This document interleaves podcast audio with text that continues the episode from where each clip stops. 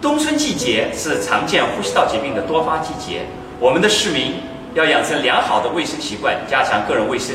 我建议，第一呢，勤洗手，正确洗手，做好手卫生，用流动的水、肥皂或者洗手液来洗手。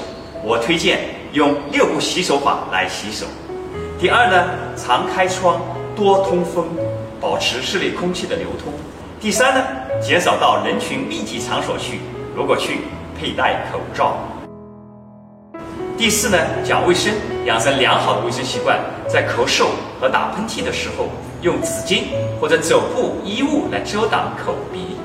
第五，注意饮食卫生，不食野味，不接触野生动物和禽鸟。